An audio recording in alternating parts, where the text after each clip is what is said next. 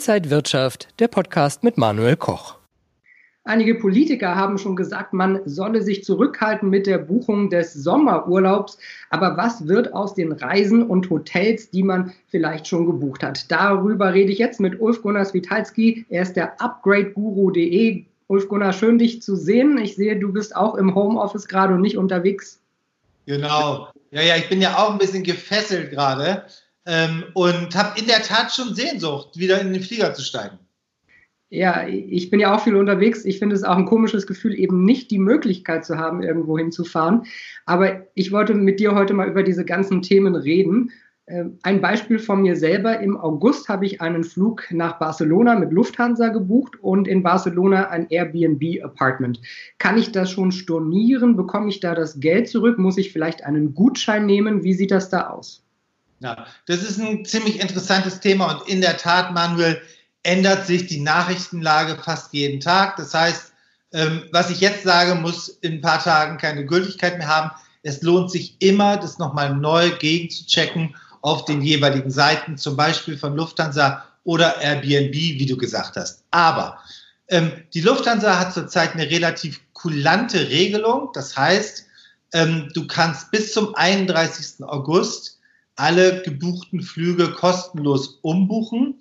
Und zwar bis zu einem Termin vom 30. April des kommenden Jahres. Die Lufthansa bietet dir zurzeit neben der Umbuchungsmöglichkeit nur Gutscheine an. Darüber gibt es aber eine heftige Diskussion. Die EU sagt, das ist gegen das geltende Recht. Da haben sie auch ganz sicherlich recht. Die Bundesregierung setzt sich gerade für die Gutscheine ein und gegen eine Geldzurückerstattung, weil das natürlich die eh gebeutelte Tourismusindustrie für ja auf noch schlimmere Liquiditätsschwierigkeiten bringen könnte. Ja? Aber du hättest laut Gesetzgebung auf jeden Fall auch das Anrecht, bei einem annullierten Flug dein Geld zurückzubekommen. Da muss man ja gucken, dann, wie es im August überhaupt aussieht. Wenn Lufthansa den Flug annulliert, dann würde man ja sicherlich das Geld sowieso zurückkriegen. Laut EU Richtlinie und dem, dem Gesetz hast du da recht. Lufthansa mhm. probiert aber, das zurzeit zu umgehen und die Bundesregierung unterstützt sie dabei. Verstehe, ja. Und wie ist es bei meiner Airbnb-Buchung? Wenn du die, deine Airbnb-Wohnung oder das Zimmer vor dem 14. März gebucht hast, dann kannst du bis zum 31.05. kostenlos stornieren und bekommst 100% Geld zurück. Aber, wie ich dich verstanden habe, ist dein Aufenthalt erst im August. Das heißt, der ist nach dem 31.05. und der würde wiederum von dieser aktuellen positiven Entscheidung von Airbnb nicht abgedeckt sein. Ja? Das heißt, du musst dann noch mal kurzfristig gucken, kannst du stornieren oder kannst du nicht stornieren.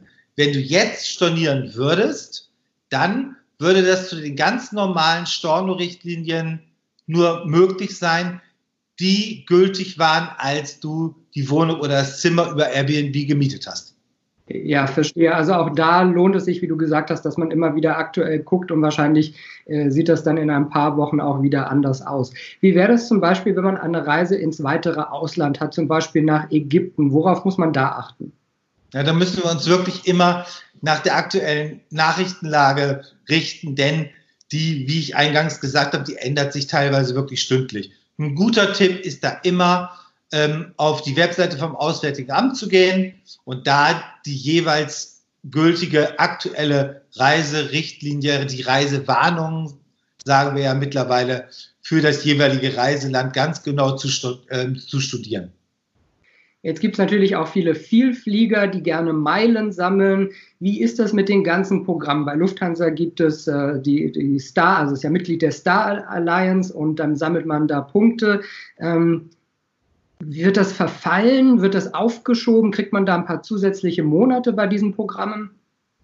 Ähm, da sind die Programme bisher sehr, sehr unterschiedlich und man muss sagen, dass ja, unsere Heimat, ähm, unsere Heimat-Airline, die Lufthansa, bisher noch sehr, sehr zögerlich da ist. Das heißt, Lufthansa hat bisher weder eine Verlängerung der Meilengültigkeit in den Raum geworfen, noch eine Verlängerung des Status.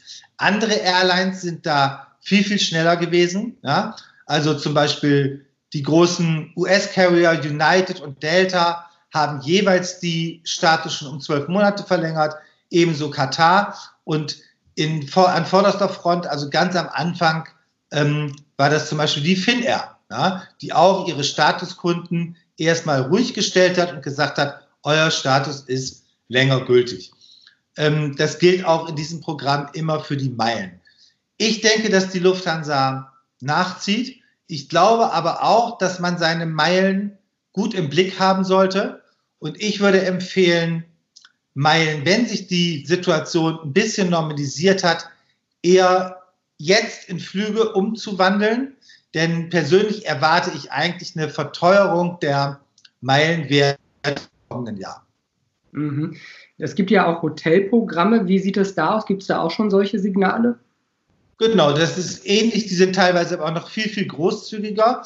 Da sind zum Beispiel schon Hilton, Hyatt und Radisson vorgeprescht und haben die Status, die Statusgültigkeit verlängert und meist ins Jahr 2022 hinein. Jetzt haben wir gerade von Lufthansa auch gehört, dass man die German Wings einstellen wird, nicht zu verwechseln mit der Eurowings, die wird es weiterhin geben. Ähm, aber man sieht so einen Trend, dass auch gerade große Maschinen wie der A380 äh, aus dem Betrieb genommen wird. Heißt das, dass es vielleicht zum einen sowieso weniger Flieger am Himmel gibt und damit auch weniger Ziele angeflogen werden? Definitiv. Ähm, Herr Spur, der CEO von der Lufthansa Group, hat ja schon gesagt, nichts wird so bleiben oder nichts wird wieder so sein, wie es mal war. Ähm, das heißt, die Flotten werden reduziert, alte Maschinen werden stillgelegt. Die Stilllegung von Germanwings ist eigentlich ein Planspiel, was es schon lange gibt, weil die sehr, sehr teuer produziert hat. Da hat man, glaube ich, jetzt einfach ähm, den Prozess schnell mal durchgezogen, weil zurzeit eher weniger Kritik natürlich da dem Konzern entgegen entgegengeschmettert wird. Aber es war irgendwann sowieso zu erwarten. Interessant finde ich, dass wir alle davon ausgehen müssen, dass es eine Veränderung des Reiseverhaltens geben wird. Wir reden jetzt zum Beispiel ja auch digital miteinander. Das heißt, wir nutzen Webcams, Web, Webconferencing und die ganzen großen Unternehmen, die natürlich große Reiseetats haben, die große Reiseetats vor allem auch in der Business Class verflogen haben, ähm, werden wenn sich alles wieder beruhigt hat, sicherlich viele dieser Reisen auf den Prüfstand stellen. Und ja, die Lufthansa geht schon ganz klar davon aus, dass sich eine Verschiebung des Reiseverhaltens vom Geschäftsreiseverkehr auf den Privatkunden ergibt. Heißt das dann für den Privatkunden, die wenigen oder die, wenn weniger Maschinen fliegen, dass die Ticketpreise teurer werden oder entsteht dann so ein Konkurrenzkampf um die Passagiere, die es dann noch gibt, dass die Ticketpreise stabil oder günstiger werden? Also, äh, wir wissen natürlich alle nicht, was jetzt wirklich die Zukunft bringt. Wir wissen auch alle nicht, welche Airlines in die Insolvenz gehen. Wir wissen überhaupt nicht, welche Kapazitäten in einem Jahr noch da sind. Ich ganz persönlich glaube, dass wir einen Abbau von der Business Class haben zugunsten von der Premium Echo, weil weniger Geschäftsreisende unterwegs sind. Ähm, sich der Privatreisende, der durchschnittliche Privatreise sicherlich so ein bisschen extra Komfort in der Premium Echo lieber mal leistet. Deswegen glaube ich, dass das von der Kapazität ausgebaut wird. Ich glaube, insgesamt über einen längeren Zeitraum werden die Ticketpreise teurer. Für Meilensammeln, für Meilensammler glaube ich ganz klar, dass es am Anfang, also in den ersten sechs Monaten nach der Krise erstmal einfacher wird, Plätze zu bekommen, als es vielleicht in der Vergangenheit war, dass sich das aber irgendwann auch wieder relativiert. Und ich glaube, dass man in Zukunft ähm, nach einer gewissen Zeit der Umstellung und der Neujustierung der ganzen Kapazitäten mehr Meilen ausgeben muss für den gleichen Flug. Ja, also wir sehen eine ganze Branche im Umbruch, die Tourismusbranche sicher eine der Branchen, die am härtesten getroffen ist momentan.